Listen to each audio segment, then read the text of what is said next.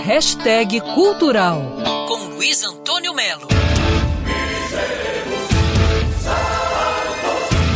Se você já ouviu falar muito da banda Angra, eu acho que é hora de conhecer, porque dificilmente um show é tão completo como esse que vai ser apresentado na noite dessa sexta-feira no Circo Voador. O grupo progressivo Angra vai subir ao palco da lona para comemorar os 20 anos do álbum Rebirth. Por isso é bom avisar para correr, porque vai esgotar. Os fãs querem ouvir, querem assistir o Angra. E quem não conhece também, porque afinal de contas, o que, que essa banda tem que chama tanta atenção, não só aqui, como também no exterior? O fundador, Rafael Bittencourt, que é guitarrista, ele diz que vai ser muito importante retornar a uma época que a banda estava renascendo.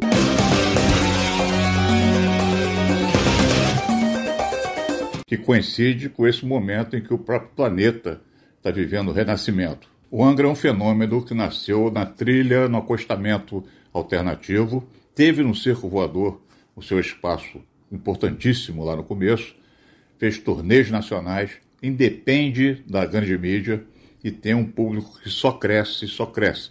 Um público que podemos dizer que vai na faixa de 12 anos ao que 80 anos, porque quem tem bom gosto, quem gosta de um som maduro, robusto, como o som do Angra, pode ter até que você falar, ah, não gosto não, mas que é robusto e maduro, o som é.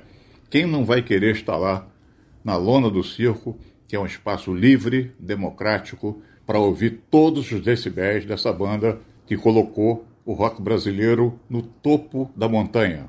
Grupo Angra, 20 anos do álbum Rebirth, nessa sexta-feira, dia 1 Circo Voador. Portões abrem às 8 horas, o show começa umas 10 e meia.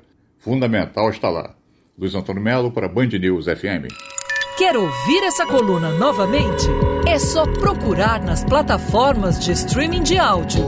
Conheça mais dos podcasts da Band News FM Rio.